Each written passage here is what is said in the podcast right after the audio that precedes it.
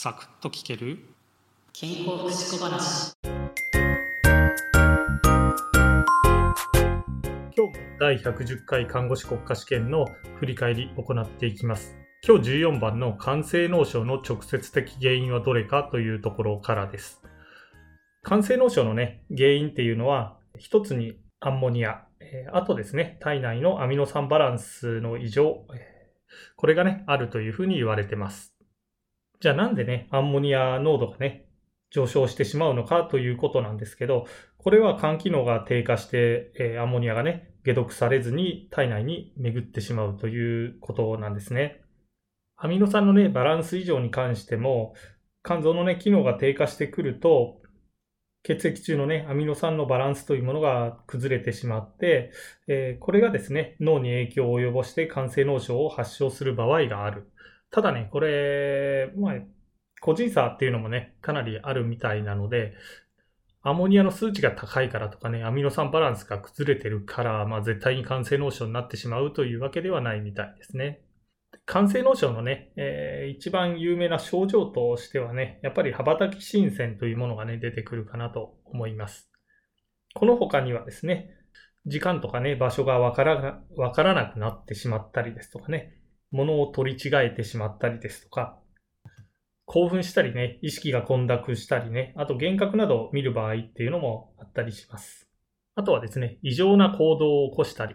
他の人にね、いきなりお金を、大金をね、いきなり知らない人に渡そうとしてみたりですとかね、えーゴミ箱を漁ってね、なんか中にあるものを、まあ、取ってね、ポケットに入れようとするとかね、食べようとするとか、そういったね、えー異常行動っていうのも起こしたりします。まあ、こういったね、異常行動とか見られるので、えー肝性脳症ということがね、わかりにくくてですね、認知症なんじゃないかとかね、うつ病なんじゃないか、まあもしかしたらね、統合失調症になっちゃったんじゃないか、みたいなね、感じで、えー家族がね、心配をして、えーまあ、精神科をね、受診したりとかいうこともね、あったりするみたいです。じゃ他のね、選択肢に出てくる、まずね、尿酸。これはですね、痛風の原因としてね、よく知られているかなと思います。えー痛風の他にはですね、腎臓に沈着してしまうとですね、腎機能が低下してきて、まあ、最悪ね、えー腎不全というふうになってしまうと、まあ、透析が必要になったりっていうこともありますし、あと、えー尿路にね、この尿酸が沈着すると、尿路結石とかをね、起こして、えーまあね、かなり痛い目を見てしまうというふうなこともあったりします。で、グルコースなんですけど、まあ、これはですね、高くなると、やっぱり糖尿病の原因になってきますよね。で、まあ、低いとね、低いで、やっぱりね、えーぼーっとしたりですとかね、そういったことが起こってきます。あとね、選択肢4のビリルビンなんですが、このビリルビンっていうのはですね、赤血球が古くなってですね、破壊されると、えー出てくる、えー物質になります。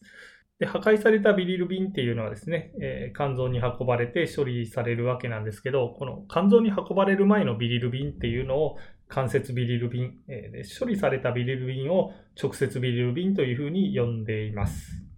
で、このね、ビリルビンの数値にね、異常があるっていう場合は、肝機能障害とかね、えー胆汁の訴え、あと胆道の閉塞、そういったね、ものをね、考えていかないといけません。で、こういった時に出てくる症状として、横断というものが出てくるわけですね。で、横断の話が出た時にね、よく話題になるのがですね、みかんたくさん食べると、えー手のね、ひらが黄色くなって、これは横断なんじゃないかみたいなね、ことが言われるんですが、これはね、また横断とはね、違う、えー、肝皮症というね、え別の症状になってくるので、まあ、あまり心配してる方ってね、いないのかもしれないですけど、まあ、心配はね、必要ないということです。ではね、15番の滑血の特徴なんですが、えー滑血とね、同じようにあの血を、えー血をね、吐く症状として、吐血というものがあるんですが、滑血と吐血の違い、これ何かということの説明をね、していきます。まずね、滑血っていうのはですね、肺とか気管支から、えー血がね、出ること。で、まあこの出た血がですね、口から吐き出されることをね、言います。原因はね、いろいろあるみたいですけど、まあ、多くの場合ね、呼吸困難とかそういったものもね、併発してしまうので、ちょっと命の危険性っていうものがね、あったりもします。じゃあね、吐血って何かというとですが、これもね、滑血と同じように口からね、血を吐くことではあるんですけど、えー、血の出る場所というのがですね、胃とかね、食道、あと十二指腸、えー、こういったところからね、えー、まあ、こういった、え消化管からね、血が出る。えこれが、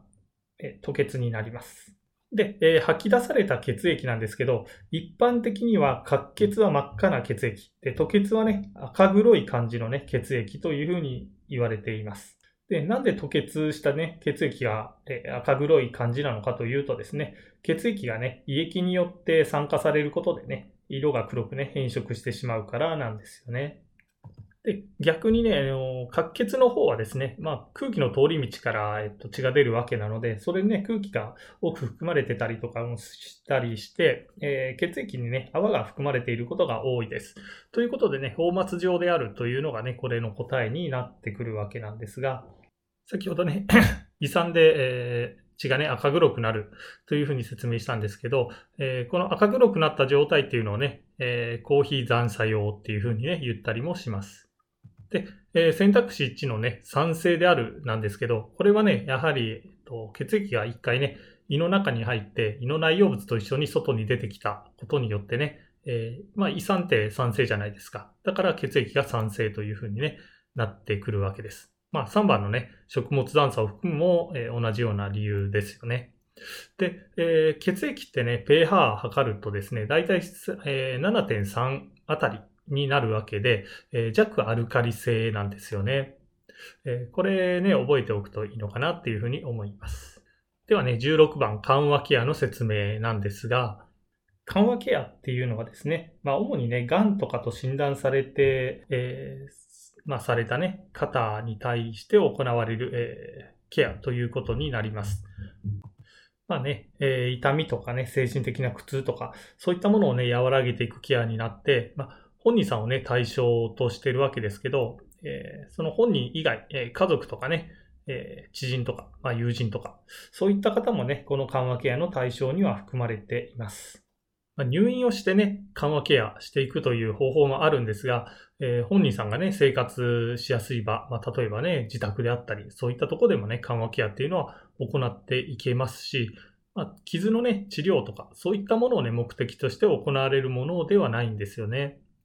ということで、えーまあ、答えはね、2番の家族もケア対象であるということになります。では17番のカルシウム拮抗薬の血中濃度を上げる食品ということです。えー、これはね、えー、薬のね、えー、近畿食品というかね、そういったものをね、聞いてる問題になります。まずね、カルシウム拮抗薬っていうのをどんな薬かというとですね、血管の平滑筋にあるね、カルシウムチャネル、えー、ここに作用してですね、血管を拡張することで血圧を低下させるっていうお薬になります。で、このカルシウム拮抗薬のね、近畿食品っていうのはかなり有名でして、えこれはね、グレープフルーツジュース。まあ、グレープフルーツ自身もね、そうなんですけど、えこれになります。えー、っとですね、これ一緒に取ってしまうと効果が強く出てね、えー、頭痛とかね、めまい、あとほてりとかね、そういった症状がね、出てくることがあったりね、血圧がまあ、ちょっと下がりすぎてしまったりとか、えー、まあそういったね、症状出てくるので気をつけないといけないですね。あとね、えー、それぞれの選択肢として牛乳、これはですね、テトラサイクリン系の薬剤。えー、っと、そうだな、薬の名前で言うと、ミノマイシンとかがね、これに当てはまるんですけど、えー、これを飲むときにですね、牛乳と一緒に飲んでしまうと、えー、牛乳の中のね、カルシウムと結合して、え不活性化してしまいます。で、その結果ですね、胃とか腸管でね、吸収されなかったり、まあ、吸収がね、悪くなってしまったりとか、いったことでね、血中濃度がね、低くなってしまうということで、えー、一緒にね、取らないでくださいというふうに言われます。とね、えー、納豆とかブロッコリーなんですけど、これは血を固まりにくくするワーパリンっていうね、薬を飲んでる方はね、えー、一緒に取らない方がいい食品になります。このワーパリンなんですけど、ビタミン K に拮抗して、肝臓でね、ビタミン K が関与する血液の凝固因子が作られに、えー、作られるのをね、抑制して、え血を固まりにくくするっていう作用のある薬なんですけど、このね、納豆の中に含まれている納豆菌がですね、腸管の中でですね、ビタミン K を合成してしまうんですよね。で、えー、せっかくね、ワーファリン、ビタミン K の働きをね、弱めてくれるのに、納豆菌がね、どんどんビタミン K 作ってしまうと、まあ、このワーファリンのね、効き目が弱くなってしまうっていうことでね、納豆菌はやめた方がいいですよっていうふうに言われてます。で、3番のブロッコリーに関しては、まあ、納豆菌みたいにね、じゃんじゃんこう、ビタミン K 作るわけではないんですけど、ね、ビタミン K がね、多く含まれる食材になってしまうので、えっ、と、まあ、サラダに入れてね、一食、えー、食べるとか、そういったこと問題ないんですけど、なんかね、えー、一日三食、えー、毎日、ブロッコリーとかね、たくさん食べるとかね、まあそういった極端な人はいないと思うんですが、えー、そういったことをしてしまうとね、ちょっとビタミン系取りすぎになってしまったりして、えー、若干ね、ワファリンの働きっていうのが弱くなってしまうかなっていうふうにも思います。18番のね、患者の主観的情報、これ何かというと、まあ、これはね、患者が何を訴えているか、患者さんがどういうふうに言ってるかっていうことが主観的ですよね。で、えー、まあ、僕たち、看護師側から見て、その患者さんの状態がどうなのかっていうのが、えー、客観的なね、情報ということになります。なのでね、息苦しいっていう訴え、これはね、主観的な情報になりますよね。で、苦悶用の表情、えー、願望、これはですね、まあ、本当に苦しいのかどうなのかっていうのは、えー、まあ、本人さんしかわからないんですけど、苦しそうな顔してますよっていうことなので、えー、看護師が見てそういうふうに判断してるということで、え、客観的ですし、え飲水量とかね、脈拍数、えこれはですね、やっぱり測ってみるとかしないとわからない情報になってくるので、これも客観的な情報になります。19番のね、えー、健康な成人の1日の平均尿量なんですけど、これはね、えー、だいたい1リットルから1.5リットルっていうふうに言われています。なので答えはね、3番ですよね。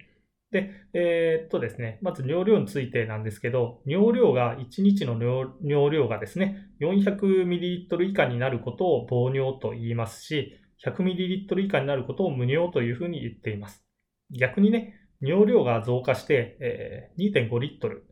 えー、以上になってしまうと、これ多尿というふうに言ったりします。えー、このね、数値っていうのも結構テスト出たりしますので、覚えておくといいですよね。で、えっ、と、尿のね、量と同じようにね、尿の回数っていうのもあって、まあ大体これね、えー、そうだ、8回、9回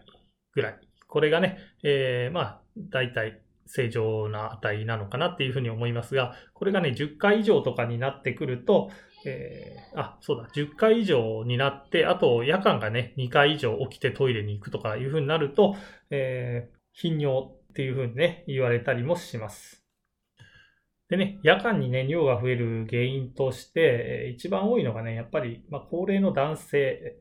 はね、まあ、男性はね、みんな年取ってくるとなるんですけど、前立腺が肥大してきて、まあ、前立腺の圧迫でね、尿の出る、えー、量がね、昼間少なくて、えー、夜寝てる時にね、やっぱり出やすくなるっていうことがね、あったりします。で他にはですね、えー、腎臓の機能が低下してきて、え、ナトリウムの調整をするね、腎臓の機能、ここもね、低下してしまって、摂取したね、ナトリウムを、え日中で排出しきれずにですね、え体内にナトリウムが溜まってしまって、夜間の血圧っていうのが高くなる。で、えー、血圧がね、高くなってしまうと、夜間にね、しっかりナトリウム排出しないといけないって体がね、えー、考えて、えー、おしっこをね、夜たくさん出そうとするっていうことで、え夜間のね、頻尿というか夜間の尿の回数が増えるということもね、あるみたいです。と、20番のね、えー、足浴に使用するお湯の温度なんですが、えー、これはですね、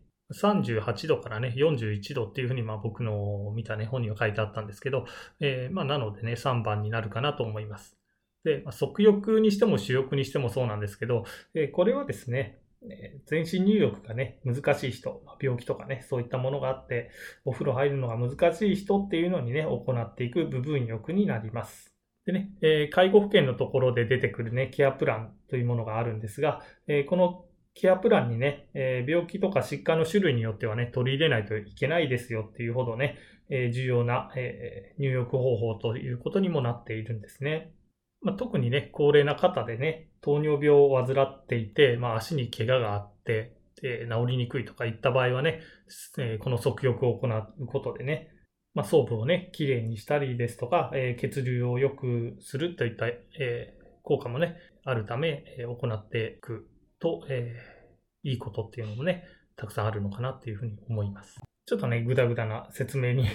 なってしまったんですけど、えー、まあ、こういったね、え治療のえ他にはですね、リラックス効果とかっていうのもあるので、えー、まあ、なかなかね、睡眠取りにくい方っていうのがいる場合に、即浴取り入れることでね、睡眠にね、導いていくっていう方法もあるみたいです。で、まあもちろんなんですけど、即浴を行っているときはね、足の状態、皮膚状態とかね、そういったものをしっかり観察していかないといけないですし、えー、時間としてはね、まあ15分ぐらいを目安にして、まあ、患者さんっていうかね、その対象者の方のね、負担にならないようにするとかね、あと、まあ、足はあったかいんだけど、上半身寒いっていうのはね、やっぱりちょっとしんどいので、えー、体をね、冷やさないようにするとか、そういったね、配慮っていうのも必要になります。